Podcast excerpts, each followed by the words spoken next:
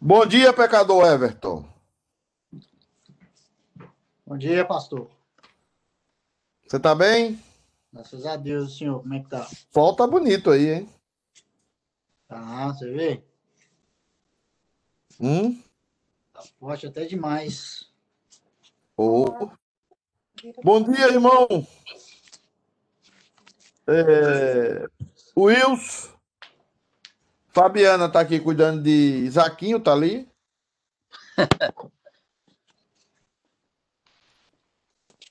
Bom dia. Bom dia. Bom dia, Lobo.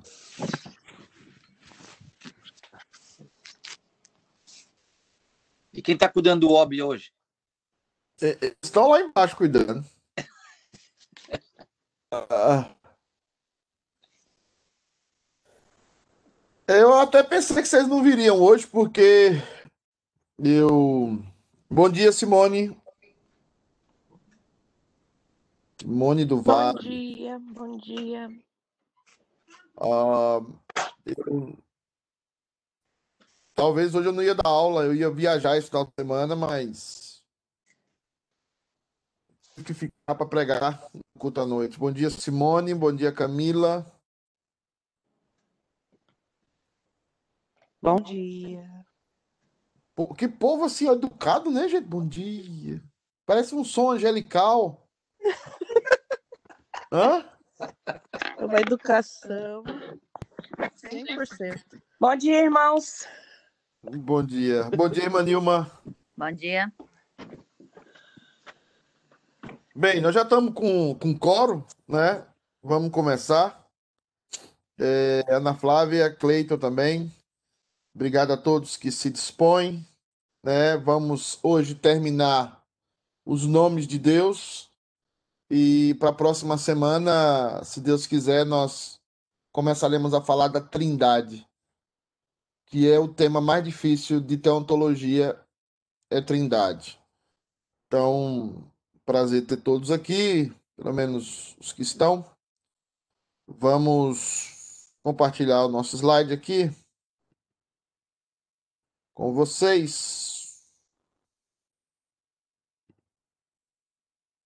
Então eu quero voltar aqui de onde parei, né? Ahn, todo mundo tá vendo os slides aí, né? Ok? Ah, Ana, ora pra gente, Aninha, por favor.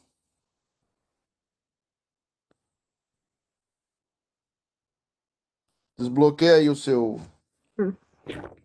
Senhor, mais uma vez, Senhor, estamos na tua presença, estamos aqui, Senhor, para aprender. O Senhor possa estar cada dia abrindo os nossos corações, que nós possamos ser, Senhor, cristãos verdadeiros a cada dia. E é muito bom, Senhor, descobrir, Senhor, a grandeza que é o Senhor sobre nós. A só a tua graça, Senhor, tem nos bastado a cada dia. Em nome de Jesus. Amém. Amém. Irmãos, nós estamos falando sobre Yahvé, está aí no texto, Deus Redentor, o Deus do pacto. E nós falamos a semana passada sobre a ideia de quando ele chega a Moisés, eu quero ler o texto com vocês aí, Êxodo 3,13. Disse Moisés a Deus: Eis que quando eu vier aos filhos de Israel e lhes disser, o Deus de vossos pais me enviou a vós outros, e eles me perguntarem qual é o seu nome, que lhes direi? Disse Deus a Moisés: Eu sou o que sou. Disse mais: Assim dirá aos filhos de Israel: Eu sou, me enviou a vós outros. Disse Deus ainda a Moisés: Assim dirás aos filhos de Israel: O Senhor, o Deus de vossos pais, o Deus de Abraão, o Deus de Isaque, o Deus de Jacó, me enviou a vós outros. Este será o meu nome eternamente, e assim serei lembrado de geração em geração. Essa é a primeira aparição mais categórica que Deus faz diante da pergunta de Moisés, porque Moisés faz essa pergunta porque Moisés é conhecedor da cultura do Egito da época e Moisés sabia a multiplicidade de deuses que havia na cultura egípcia. E todos eles tinham imagens. E quando Deus aparece ali na sarça ardente, Deus se apresenta como Deus que vai livrar Israel da mão do Egito. E, Sam, e Moisés quer saber, tá bom, o senhor, é, você que está aí na sarça, essa coisa, sei lá, mas quem é que eu vou falar que enviou? E Deus responde com o tetagrama chamado Iavé, né, que vem da raiz eu sou, ou vem da raiz da, do verbo sou, né, o verbo to be em inglês, né, e o verbo ser no português. Eu sou o que sou. Essa é a primeira expressão que Deus se identifica e que Deus traz para Moisés. Eu sou o que sou. Essa primeira expressão quer dizer o seguinte: eu sou o que eu quiser ser. Eu sou o que eu pensar ser. Essa é a primeira coisa. E Deus, é, fazendo um paralelismo, são duas expressões juntas, ele diz: Eu sou, me enviou a vós outros. Você vai dizer que eu sou. Ou seja, Iavé. Iavé. Essa ideia diz dizendo o seguinte: nada é fora de Deus. Nada existe fora de Deus. Nada pode subsistir fora de Deus. Tudo existe em Deus. Paulo vai dizer o seguinte: em nele existimos e nos movemos. Mas essa aparição, quando Deus diz eu sou, ele não está preocupado em determinar a sua grandeza, por exemplo. Ele não está determinado em, em fazer aqui uma alusão à, à, à grandeza que ele tem. Ele está dizendo isso porque ele quer que os filhos de Israel confiem nele. E aí vai uma mensagem para nós aqui, para você que está me assistindo aí. Quando Deus fala eu sou, ele está dizendo assim: olha, Camila, eu sou na sua vida. Olha, Simone do Vale, Simone do Wilson, eu sou vida de vocês. Eu sou. E quando ele diz eu sou, ele está dizendo tudo que você precisa, eu vou suprir. Tudo que você precisa, eu vou estar dando a você. Não é o que você quer, não é o que você deseja muitas vezes, mas é o que você precisa. E o que você precisa, eu estarei lá para cumprir. E quando ele fala isso, ele fala em nome de uma promessa. Hoje, no culto à noite, eu vou começar a falar sobre a série do amor. E eu vou falar sobre promessa. E aí ele diz, diz o seguinte: diz ainda mais a Moisés: Assim dirás aos filhos de Israel: O Senhor, o Deus de vossos pais. Por que Deus de vossos pais? Por causa da promessa que ele havia feito. A promessa que ele havia feito. O Deus de vossos pais, o Deus de Abraão, o Deus de Isaac e o Deus de Jacó. A promessa que Deus havia feito com Abraão, que Deus havia feito com Isaac e que Deus havia feito com Jacó. Então aqui você vê o Deus que pode todas as coisas, o Deus que é todas as coisas e o Deus que cumpre a promessa que ele faz àqueles que ele entra com aliança. Você, no momento em que você aceitou a Jesus Cristo como seu único e suficiente Salvador, você entrou em aliança com Deus. Você entrou em aliança com o Senhor. Então, no momento assim que você diz assim, eu estou em aliança com Deus, Deus passa a ser Yahvé na sua vida. E aí, nós temos algumas características desse Yahvé. O primeiro Yahvé é o Yahvé Jirê, o Senhor proverá. Gênesis 22, 14. E pôs Abraão por nome aquele lugar o Senhor proverá. Daí dizer-se até o dia de hoje, no monte do Senhor se proverá. E é isso que Jesus aponta quando ele está dizendo: não andeis ansiosos por coisa alguma, nem pelo que haver de comer, nem pelo que haver de vestir, nem, nem pela vossa vida, nada. Não andais ansiosos por nada. Por quê? Porque Deus é o Yahvé Jirê, o Deus da provisão, o Deus que provê todas as coisas para nós. O Deus que no determinado tempo provê todas as coisas para nós. Você perceberá na sua vida que Deus encontrou você. Você perceberá na sua vida que em algum momento Deus encontrou você, Deus fez aliança com você e Deus determinou naquele momento que ele vai prover todas as coisas necessárias para a sua vida. E quando Abraão está falando isso aqui, ele está falando com Isaac, seu filho. Ele está falando da provisão da salvação em primeiro lugar, que Deus proveu para todos nós. E ele está falando da provisão uh, do dia a dia, da comida, da roupa, do emprego, do lugar para morar, dos detalhes da sua vida. E, e, e Jesus apontando para esse Yahvé Jirê, ele chega a falar sobre os cabelos da nossa cabeça. Ele fala, os cabelos da sua cabeça estão contados. Quem de nós, irmão, se preocupa com o cabelo da nossa cabeça? O Wilson mesmo, que já não tem cabelo, né, não tem que preocupar com nada, né? Lied, por exemplo, né? Nosso professor Xavier não tem que procurar, preocupar com o cabelo. Eu acho que nem ele preocupa mais com o cabelo. Eu acho que as mulheres, talvez, aqui desse grupo, preocupem com o cabelo, tal. Camilinha, de vez em quando, pintia, quando tá muito animada, né? Quando vai fazer a live lá com o pastor Leandro, ela até bota luzes no cabelo, luzes, né? Então, assim, é... E a gente não preocupa muito com isso, na verdade, principalmente os homens, né? Mas a Bíblia fala que Deus, até o cabelo da nossa cabeça está contado. Você imaginou aí que hoje, você, você não se preocupou com o seu cabelo, mas o cabelo que caiu hoje da sua cabeça, Deus permitiu que ele caísse. Olha, olha o detalhe que Jesus quer que nós entendamos a nossa vida em, em nome desse Deus da provisão. Nada acontece na sua vida se não está debaixo da soberania, da graça e do amor de Deus. Absolutamente nada. Então, ele proverá. Ele proverá. Eu lembro uma vez que o presbítero Vasni, um grande amigo meu, é, juntamente com o pastor Ricardo, eles fizeram uma reunião uma vez na igreja, tinha com o conselho, estavam mais presbíteros, e o pastor Ricardo estava muito preocupado, choroso. O pastor Ricardo sempre foi um homem de Deus, muito preocupado com a igreja. E na reunião do conselho, o pastor Ricardo falou: Irmãos, eu estou tão triste porque nós, na nossa igreja não tem um jovem, não tem um jovem.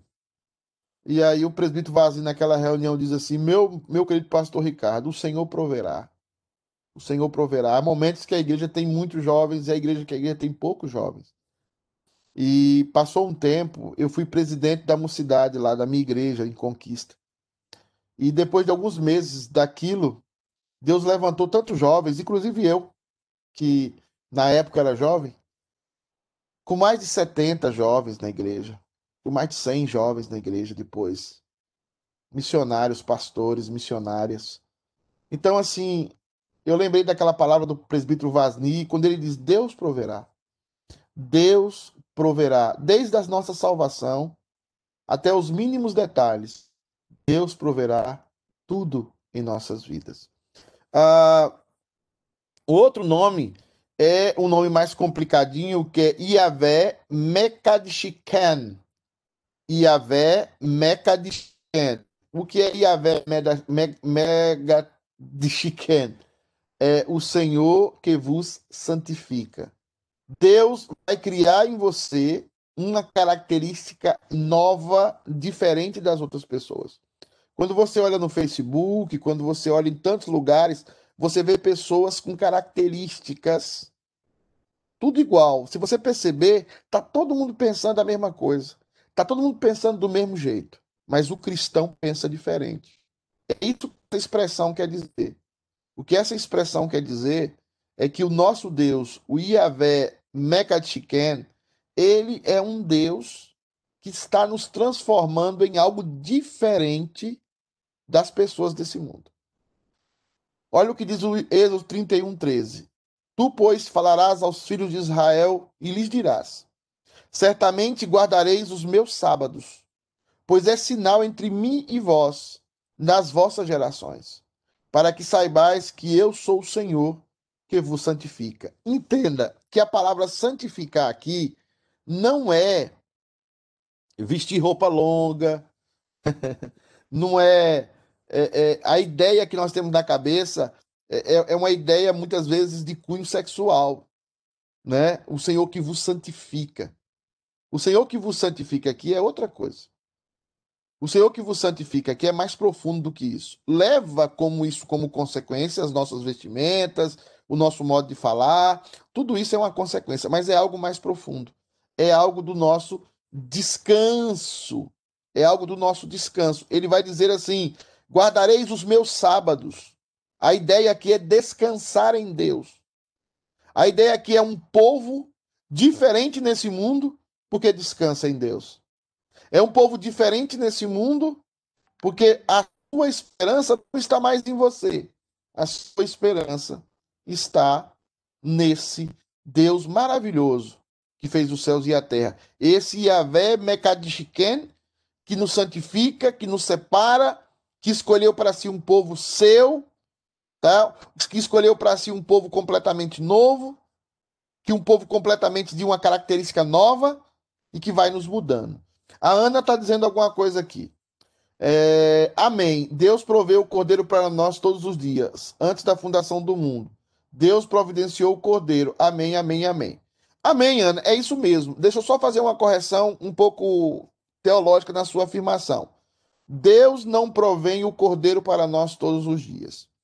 É, Deus já proveu de uma vez por todas.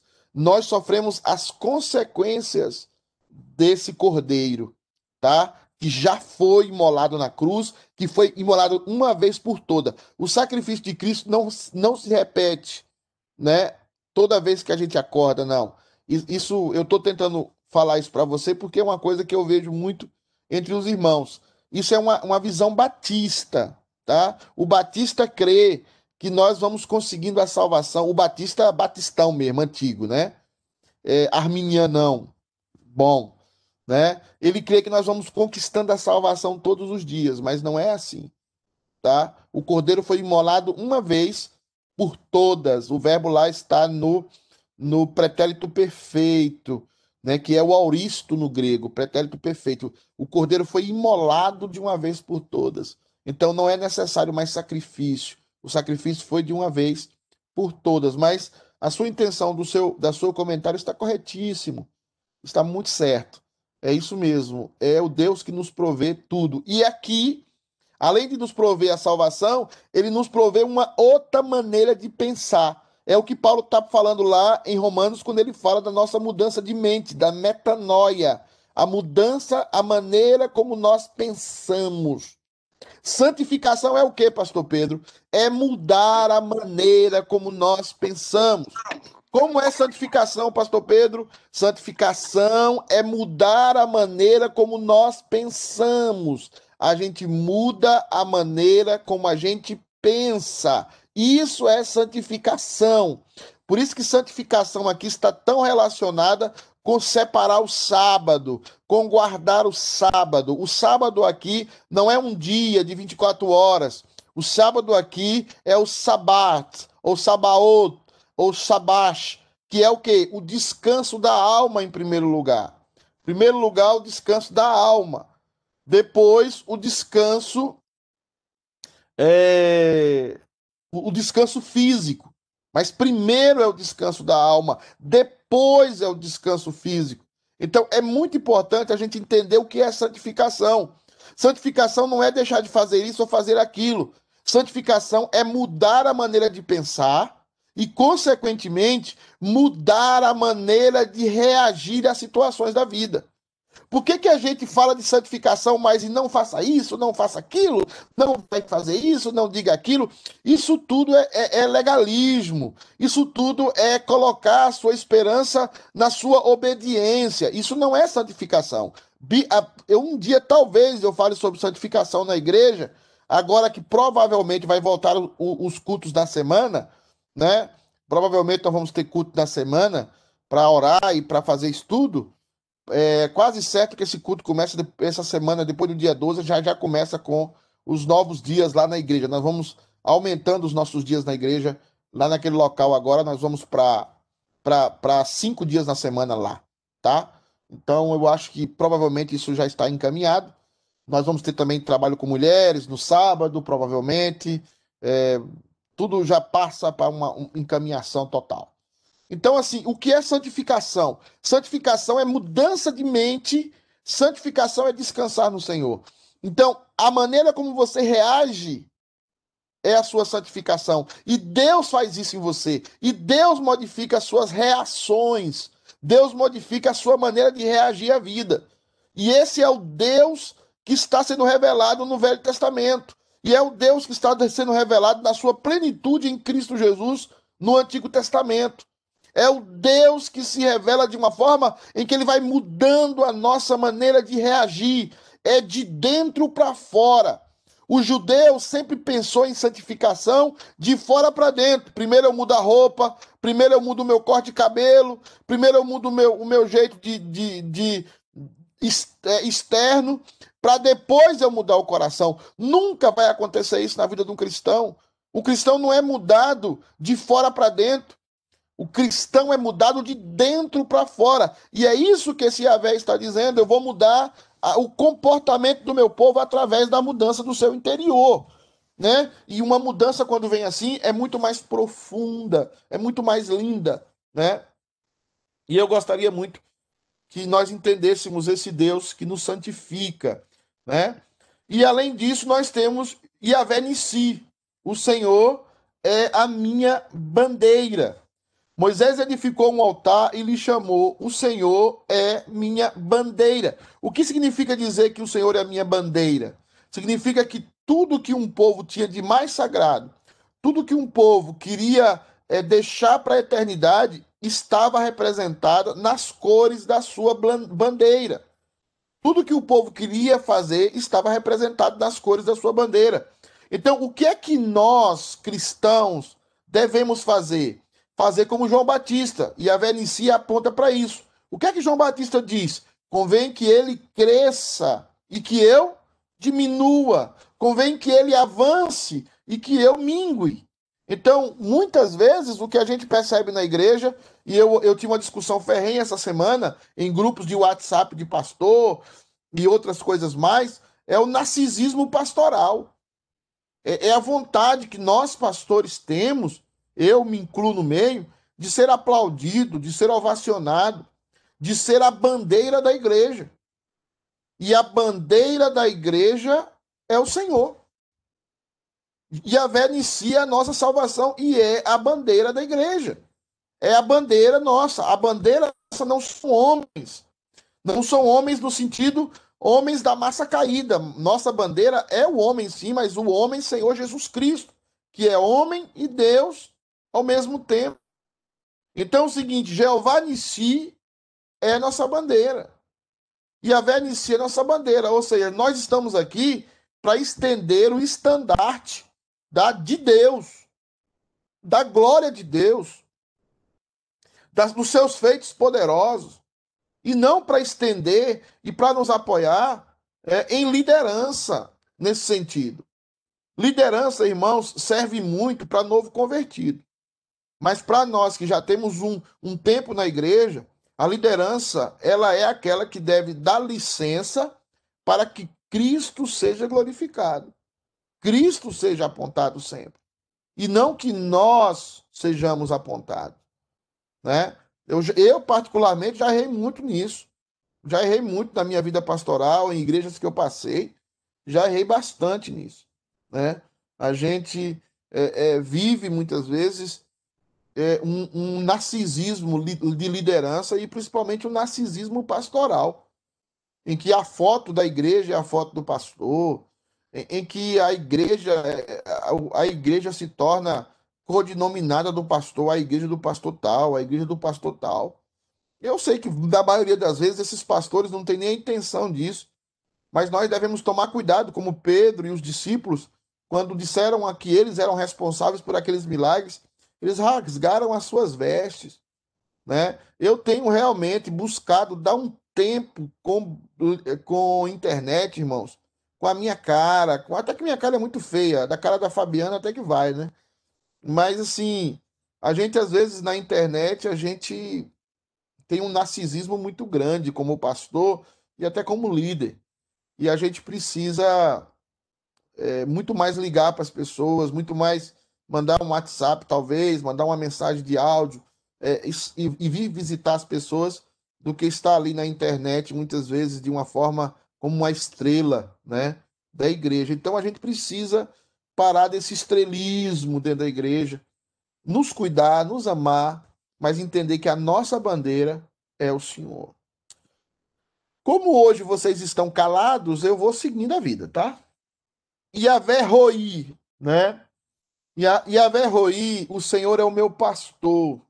O Salmo de Davi, o Senhor é o meu pastor e nada me faltará, que é a pior tradução que pode existir no português, já deviam ter mudado essa tradução faz tempo.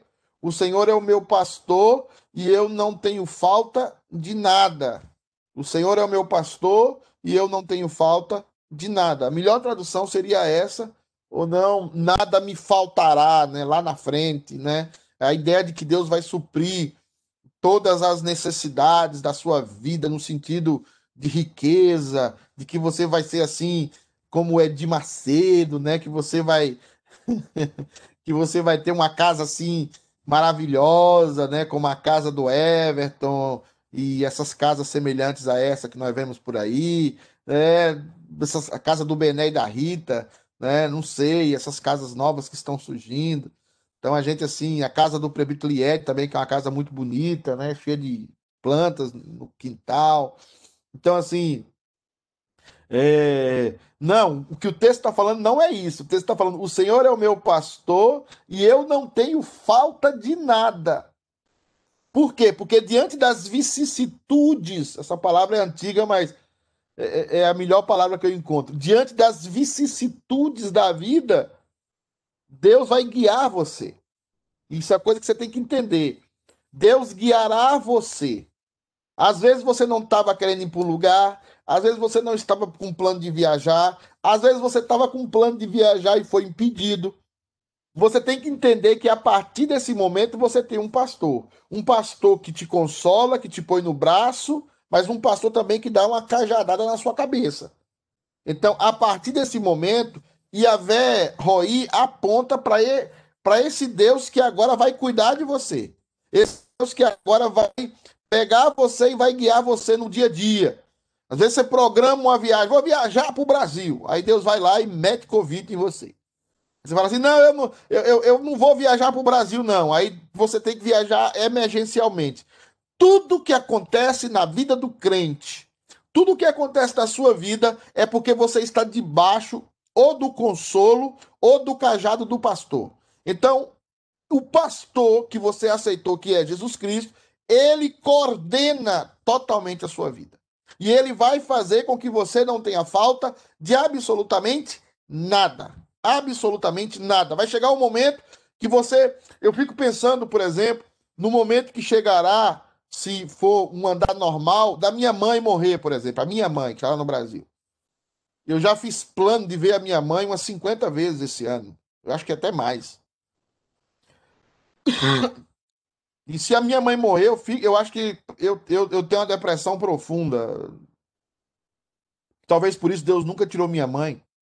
Mas chega um momento que Deus fala assim: é hora de tirar a mãe do pastor Pedro.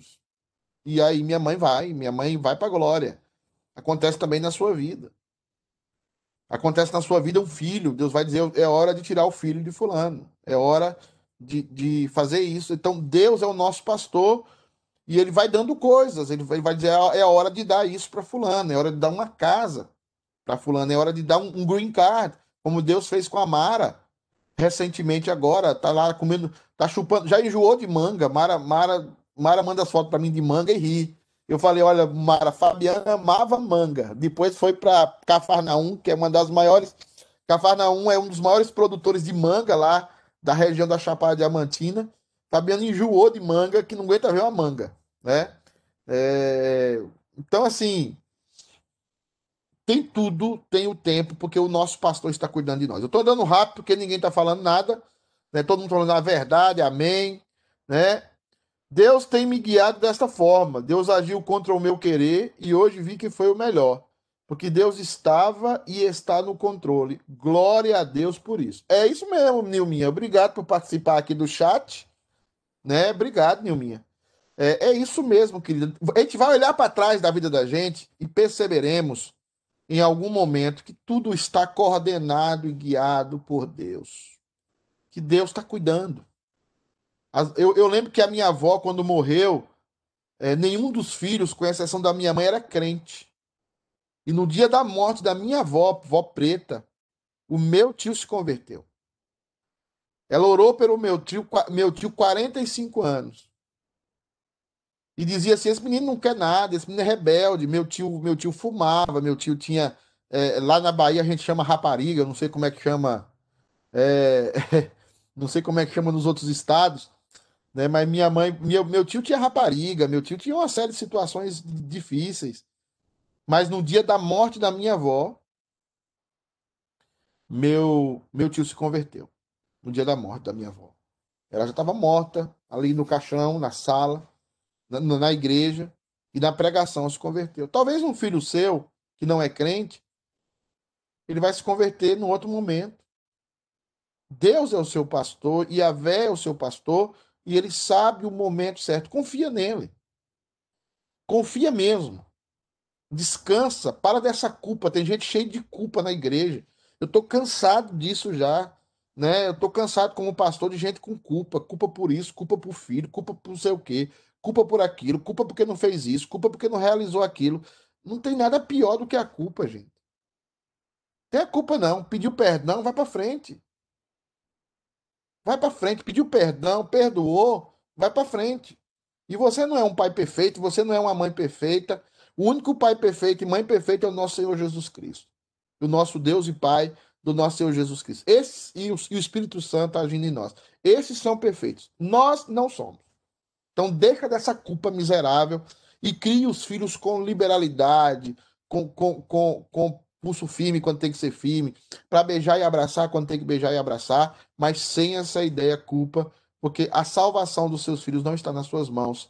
Fábio, pastor, só para lembrar de que no momento oportuno falemos onde separa-se a vontade soberana de Deus e o livre arbítrio. Ah, não sei se eu falo sobre isso agora. Eu tenho um- um- uma tese de mestrado que eu ainda nem entreguei sobre isso. Ah, eu vou dar uma palhinha aqui no final, Fábio. Você me lembra? Eu dou uma palhinha no final, que eu quero só terminar os nomes de Deus aqui. E aí, terminando, eu vou dar uma palhinha no final. Vou deixar aqui uns cinco minutinhos para a gente falar um pouco sobre soberania de Deus e livre arbítrio, tá bom?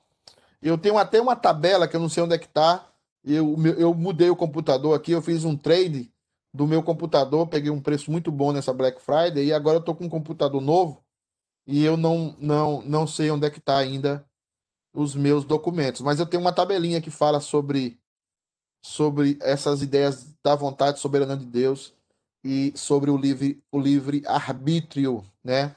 Que não existe mais para nós seres caídos.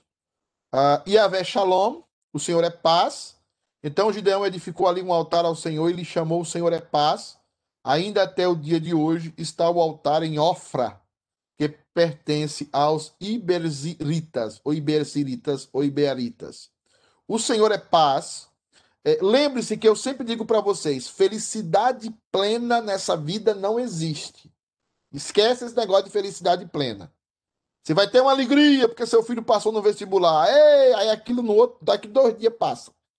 Você tem uma alegria porque você comprou uma casa. Aí primeiro mês é muito alegre, segundo mês muito alegre, depois aquela alegria passa e você tem que consertar um monte de coisa na casa e fica já terrível. É, felicidade nessa vida não existe. Quando eu falo felicidade nessa vida não existe, eu estou falando de felicidade plena. Eu estou falando da felicidade que está preparada para nós no céu. Existem momentos de alegria. Nascimento de um filho é um momento de alegria. Oh, que beleza, estou alegre. É, o, o nascimento, o, o seu casamento, eu espero que tenha sido uma grande alegria para você, né? Conhecer sua sogra, aquela coisa toda. É, mas assim, existem momentos de alegria. Eu não estou dizendo que no, no deserto da vida não há oásis. Existem momentos. Mas a alegria, o estado de alegria não existe ainda. O que é que existe então, pastor? Paz. O que é que nós devemos perseguir nessa vida? Nós devemos perseguir nessa vida alegria ou devemos perseguir paz? Devemos perseguir paz. A palavra bem-aventurado do hebraico, que às vezes algumas traduções traduzem como feliz, por exemplo, Bem-aventurado o homem que não anda segundo o conselho dos ímpios. Algumas traduções que é que dizem? Feliz o homem. Essa tradução é muito infeliz. Porque bem-aventurado, a melhor tradução não é feliz. A melhor tradução para bem-aventurado é paz. O homem que tem paz. A pessoa que tem paz. Então, nessa vida, o que é que nós podemos ter? Paz. Paz diante de quê? Diante da vida. Paz por causa do perdão que nós temos de Deus. Paz porque nós estamos reconciliados com Deus. Antes estávamos em guerra com Deus e agora estamos reconciliados. Então nós estamos em paz com Deus. Mas por que, que a felicidade não é plena? Porque nós ainda habitamos no corpo do pecado. Esse corpo aqui não deixa que a gente tenha a felicidade plena. Porque esse corpo aqui, ele vai ser totalmente eliminado. Ele vai passar por um processo de eliminação e nós receberemos um corpo incorruptível, um corpo que não há oscilação de sentimentos, um corpo que não há oscilação de humores, um corpo totalmente perfeito, como perfeito é o corpo glorificado de Cristo Jesus. Então, nessa vida, esquece esse negócio de ser feliz plenamente. Isso é bobagem, tá? Isso é bobagem, isso é coisa de gente tonta, de gente doida, tá? Ser feliz completamente nessa vida não tem como. O que tem é paz. E é por isso que Yahvé Shalom. Deus, você não vai encontrar nenhum nome de Deus depois da queda. Yahvé é, é alegria, não vai encontrar. Yahvé é felicidade, não vai encontrar. Yahvé é paz. Shalom, que é a ideia da igreja, que é a ideia de Jerusalém, que é uma das raízes da palavra Yerushalam. Então, assim, Yahvé é paz. Então, nessa vida, nós temos que procurar estar em paz. É, eu vou dar um exemplo como funciona isso. É, todo exemplo é torpe, todo exemplo falta alguma coisa, os exemplos não são perfeitos, mas eu vou dar um exemplo. Uma mãe ama muito um filho, mas uma mãe sabe que um filho está roubando. E essa mãe tem que denunciar esse filho, porque ela é crente, porque ela é uma mulher de Deus, ela sabe que o menino está roubando. Então o que é que ela faz? Ela denuncia na polícia o filho. Ela fez o correto? Fez. Ela deverá estar em paz? Sim. Mas ela está feliz? Não.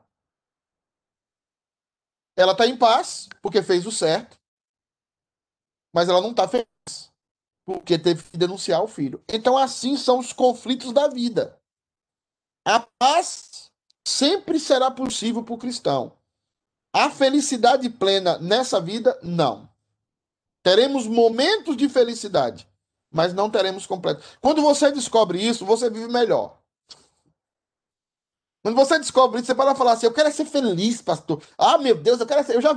Quando eu vejo um cristão falar isso, eu falo: Não lê Bíblia mesmo. Tá? Não, não tem como. Eu quero... Bota no Facebook: Eu quero ser feliz. É igual a música lá, como era a música? Eu só quero é ser feliz.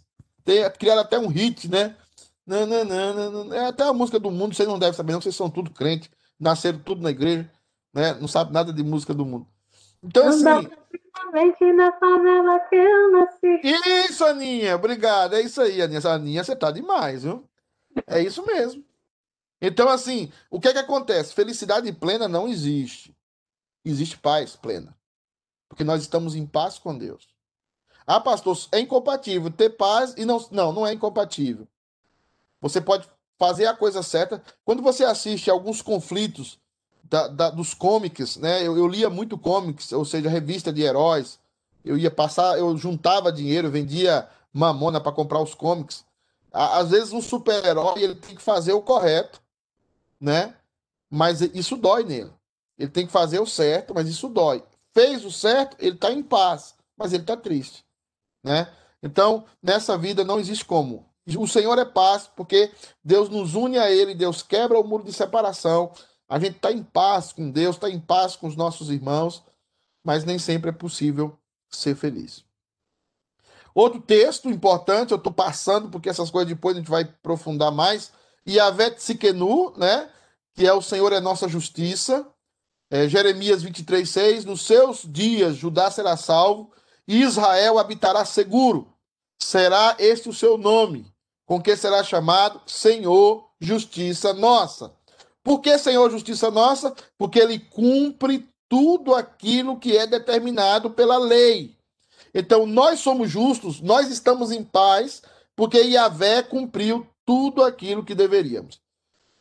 É, alguém está dizendo aqui, explica, reverendo, a diferença, paz com Deus e versículo abaixo. Cadê, gente? É tanta coisa. Wilson, agora vocês resolveram participar, que bom. Explica, reverendo, a diferença, paz com Deus e o versículo abaixo.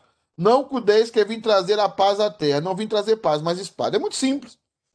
Esse versículo, é, Wilson, ele está falando da ideia. O, grego, nesse sentido, é muito legal. Ele está falando da ideia da paz que ele está falando aí, ele, da guerra, está falando o seguinte: quando você assume uma postura por Deus, quando você assumir uma postura por Jesus Cristo, naturalmente você é, naturalmente você é, cria uma divisão.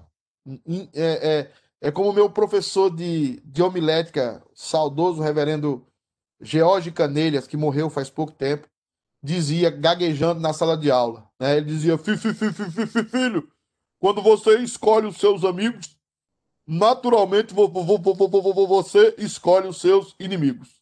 É isso mesmo.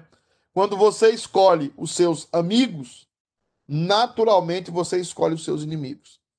Não é que você cria inimigo, é que você as pessoas se fazem seus inimigos. Então, quando Jesus veio fazer uma coisa que eu, eu não tenho ainda nem credibilidade, nem moral. Moral acho que eu nunca vou ter, por isso que acho que eu nunca vou ensinar isso aqui na igreja.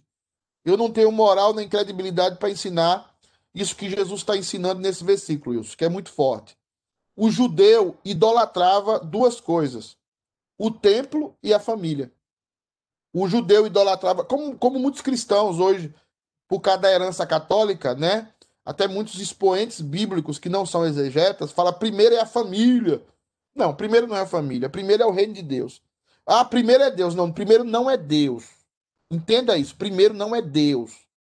Primeiro é o reino de Deus. Como, pastor, mas que loucura é buscar em primeiro lugar o reino de Deus. O reino. O rei. Eu tive que conversar isso com um pastor há umas, uns dois meses atrás. Ele falou: ah, como é que você fala isso? Eu falei, é, primeiro é a família, tá aqui. Eu falei, não, primeiro é o reino. E Jesus está dizendo isso nesse versículo. Porque o judeu, o que, que acontecia? Alguém se convertia e ele tinha que enfrentar quem? O templo e a família. Então alguém se rendia diante de Jesus, o que é que ele tinha que enfrentar? O templo e a família. Agora, quem põe em primeiro lugar o reino de Deus, às vezes vai pôr em primeiro lugar a sua família. Às vezes vai pôr em primeiro lugar um trabalho na igreja. Às vezes vai pôr em primeiro lugar o vizinho. Às vezes vai pôr em primeiro lugar o missionário que está do outro lado do mundo. Não é uma questão de ordem cronológica ou de ordem de, de primeiro, segundo e terceiro.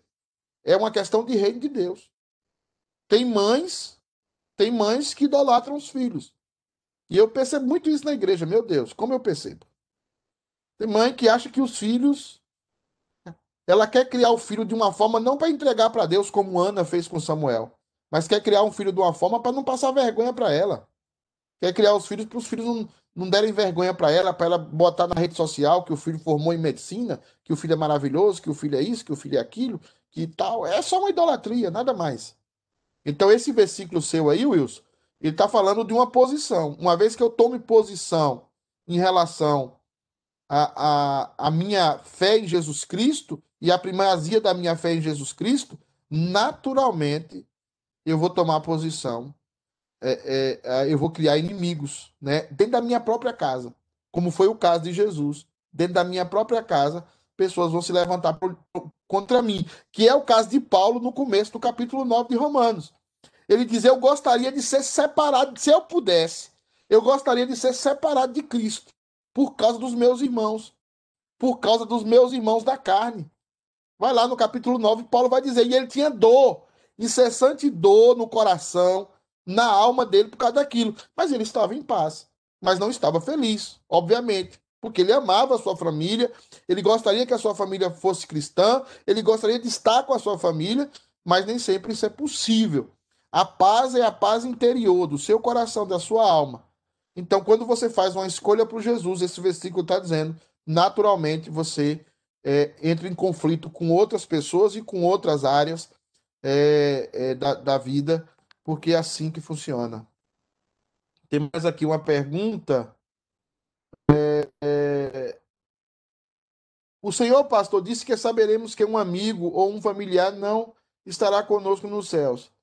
A paz, então, que Deus dá na terra, no coração, será essa paz que teremos no céu? Se sentimos a falta de alguém lá, desculpa meu computador sem ponto de interrogação. Tá bom, Aninha? Obrigado por participar. Aninha, no céu nós vamos ter memória de tudo que passou aqui. Só que essa memória não nos afetará para o mal, não nos afetará. Nós vamos entender que a família hoje que representa nós é a família da fé.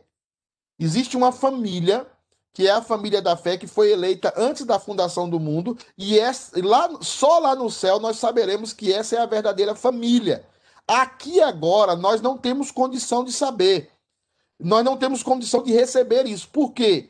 Porque é como o joio e o trigo. Se arrancar o joio, vai ferir o trigo. Então nós ainda não temos condição emocional de entender que os meus filhos talvez não sejam a minha família do céu, que o meu esposo não é minha família do céu, que os meus avós não é minha família do céu. Por exemplo, tem gente que tem dificuldade de, dos pais que eram católicos, que eram é, espíritas, tem gente que tem dificuldade, que crê que aqueles pais, que aqueles avós, que eram tão bonzinhos com ele, foram para o inferno. Como é que o meu avô foi para o inferno e ele era tão bonzinho comigo, ele era espírita? Então, assim, ainda nesse corpo, nós não temos a estrutura emocional de conceber essas coisas.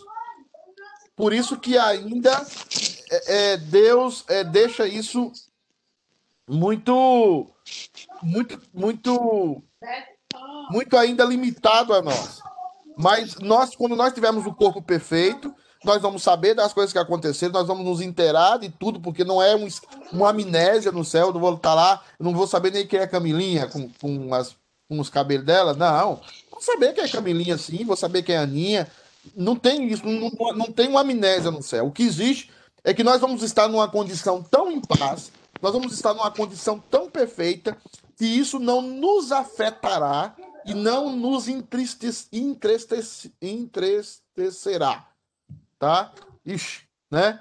Nós não vamos, se Dona Neide ouvisse eu falar isso, já estava reclamando comigo demais, né? Então assim, não vai, nós não vamos ficar tristes por isso, não vamos ser afetados, porque a condição que nós vamos estar é perfeita, mas é uma condição de verdade. Deixa eu ver aqui que tem muita pergunta aqui, não tanta, mas tem algumas aqui. Camila, Camila está falando, meu Deus. Pode explicar de novo quando ele diz buscar primeiramente o reino de Deus, o que, que ele quer dizer?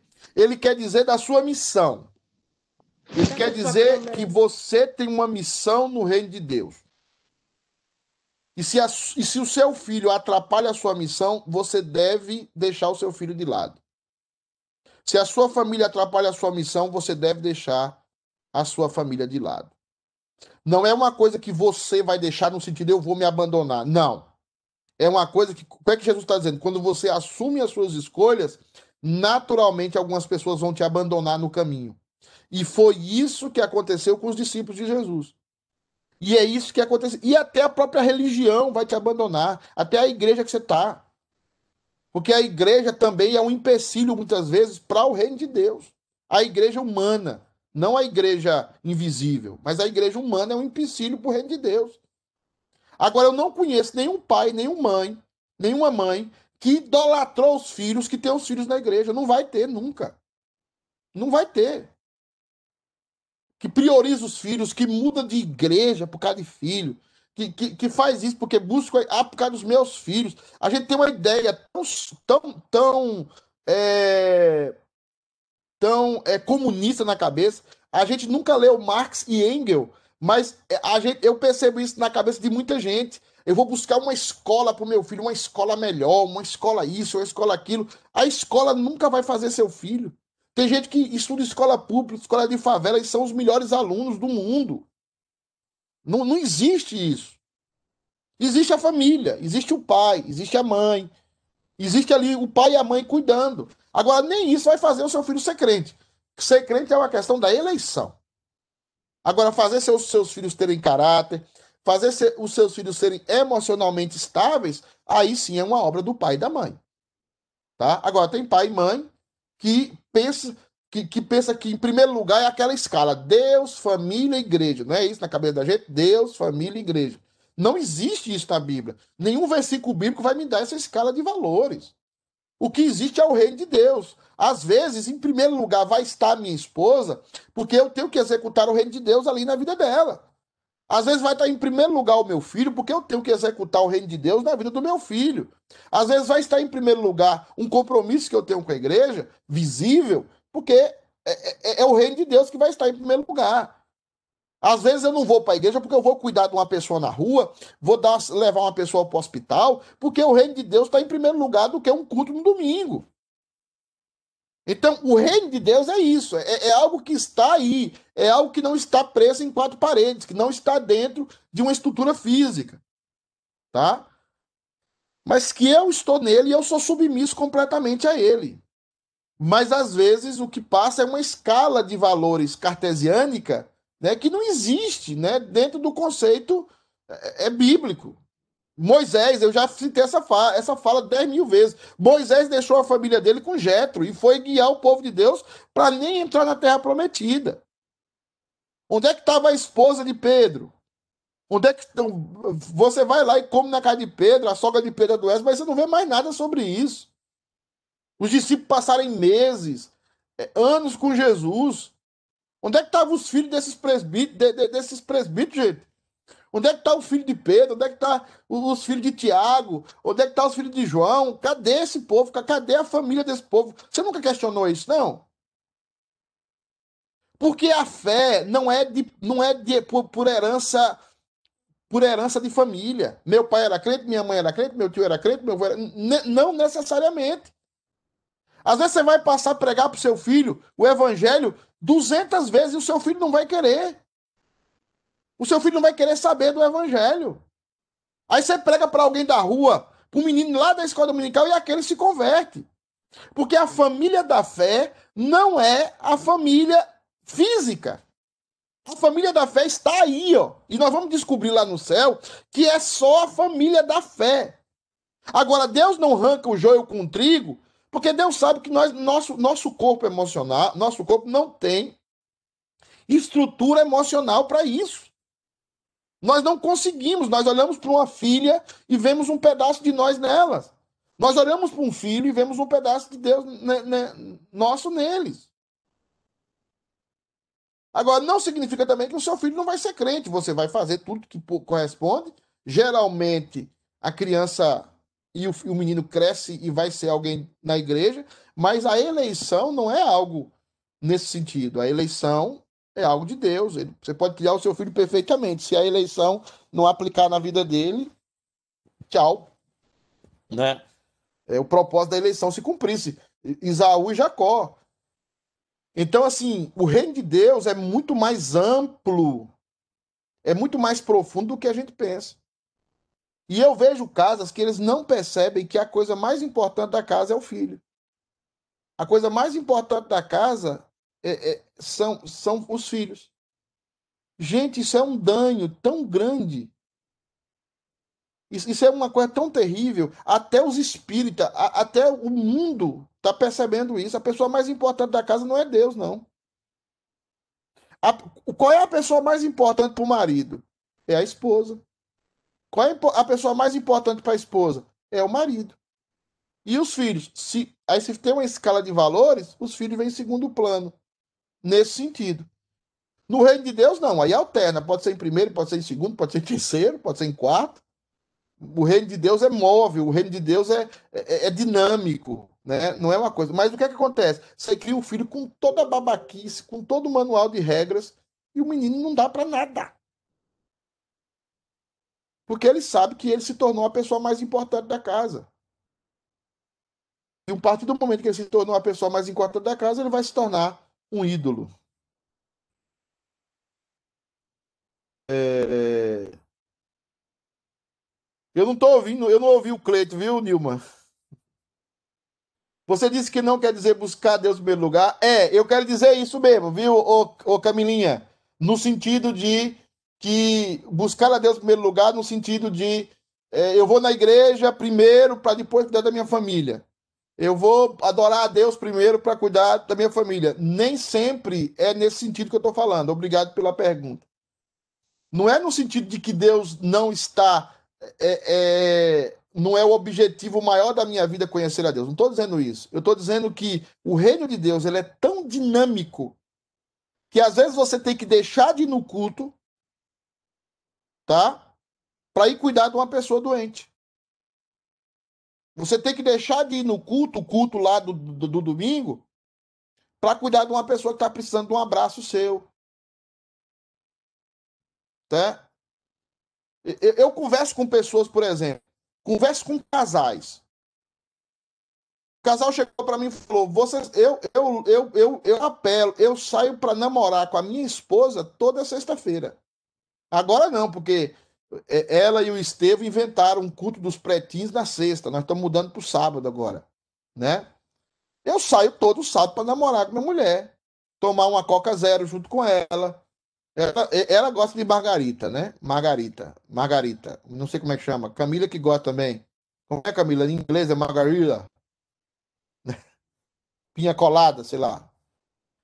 Eu saio para namorar com a minha esposa. Tem casal. Qual foi a última vez que você saiu para namorar? Só vocês. Vamos namorar, nós dois. Deixa esses meninos aí, vamos namorar. Isso é o reino de Deus, por exemplo. E aí o cara chega para mim e fala: minha família em primeiro lugar. Que família, cara? Você nem é apaixonado por sua mulher.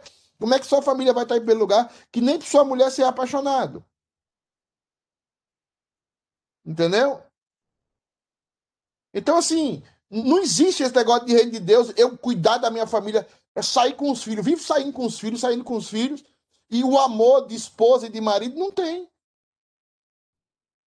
E o pegar na mão e dar um cheiro na esposa, e não tem. Gente, amar filho é muito fácil e natural. O difícil é amar o esposo, que não é parece com você, que é de outra família, que é de outro lugar. Difícil é amar a esposa. Aí o menino é o centro, a menina é o centro do casamento. E aí o que acontece? Não subsiste, que essa criança vai ser muito mal formada. Então, o reino de Deus é que deve estar em primeiro lugar na nossa vida.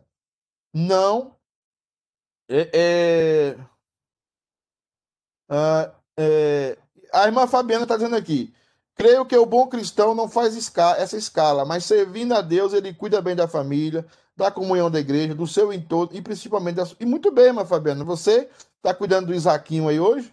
Muito bem, parabéns, obrigado aí, que você sempre. E a Simone está dizendo que parece que ontem teve terremoto lá, né? Teve terremoto na casa do presbítero Wilson, né? Então, terremoto penteca lá. Pastor, a obediência ao Senhor nos leva a reconhecer esses atributos de Deus? Obedecer é melhor que sacrificar. A obediência de Cristo. Aí a obediência de Cristo aplicada a nós pelo, pela justiça nos leva a reconhecer os atributos de Deus. E perfeito, Rita e Bene. É perfeito isso. Reconhecer a Deus, reconhecer a Deus é fruto da obra da graça de Cristo nas nossas vidas. E nós vamos reconhecer a Deus sempre. Deus vai estar na nossa vida sempre. Tá? Deus vai cuidar de nós. Deus vai cuidar de nós sempre da melhor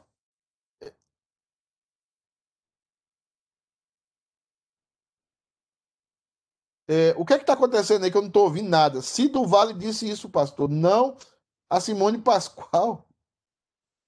Não estou ouvindo nada aí. Vocês estão falando aí, eu nem estou ouvindo. Você disse que teve um terremoto na casa do presbítero Wilson. Foi a Simone do Vale que saiu com o Cleito ontem, não a. Ah, foi a Simone do Vale? Por isso que ela tá com essa cara. Eu vou contar uma piada aqui disso. Eu vou contar uma piada, tá? É, diz que o. Não, não, não vou contar a piada, não. Vou deixar isso para depois. Mas a piada é muito legal. Não, vou contar, não. Fabiana não deixa. Mas que é bom, Simone. Por você estar com essa, com essa alegria, eu vou receitar para você alguns limões bem azedos para tirar esse sorriso da sua cara. Isso foi o padre que receitou para a irmã da igreja que estava muito feliz.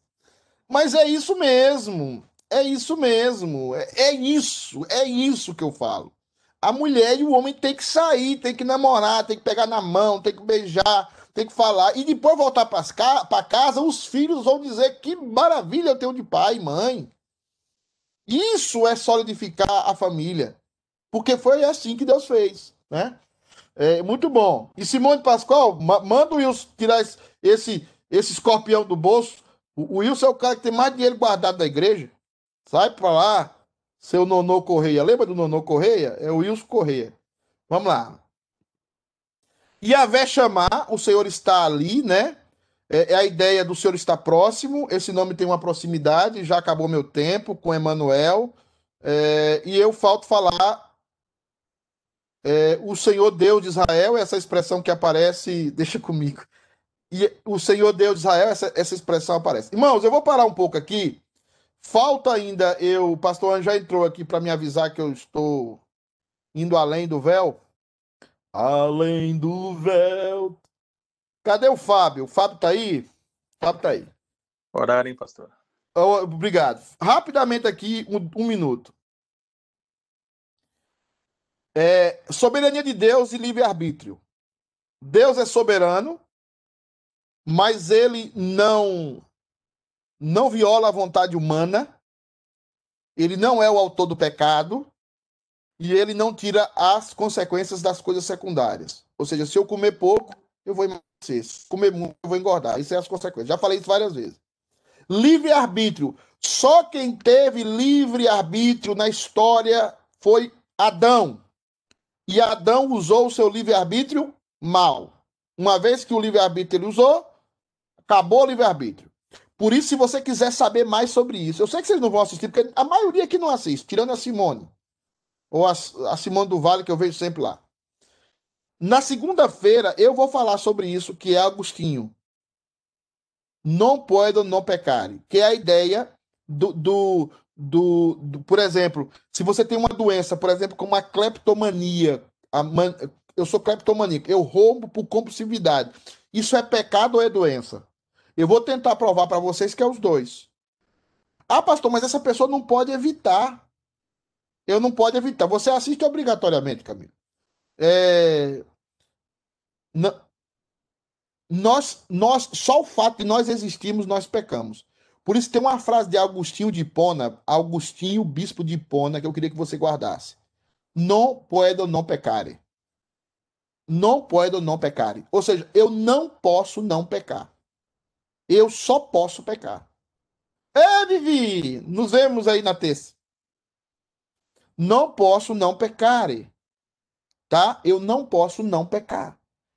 O crente só peca. O, o ser humano só peca. Ele não para de pecar nunca. Ele está dizendo uma verdade aqui, aí ele não está pecando. Ele está ele tá dizendo a verdade com orgulho. Ele vai na igreja todo domingo. Ele vai na, ele, Agostinho tentou examinar, como Lutero, tentou examinar a sua vida. E eles não conseguiram não parar de pecar nunca. É por isso que nós vamos entender por que, que Jesus Cristo é suficiente. Por que, que Jesus Cristo é essencial na nossa vida.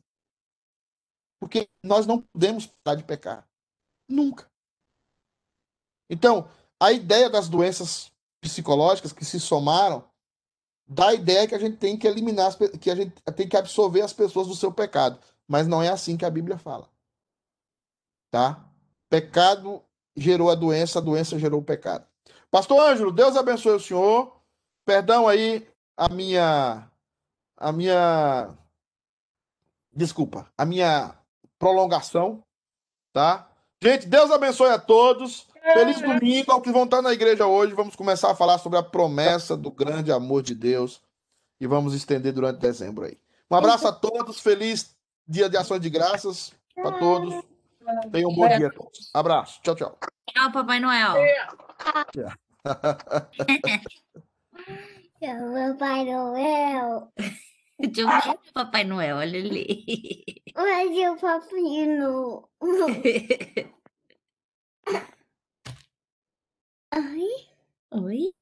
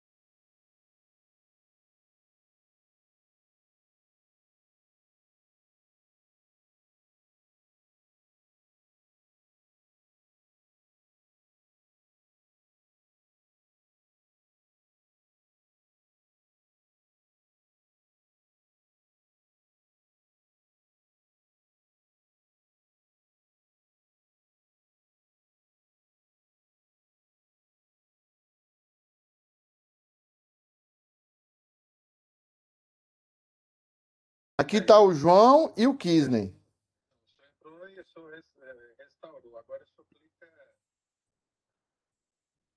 Terminar a reunião, eu fiz isso.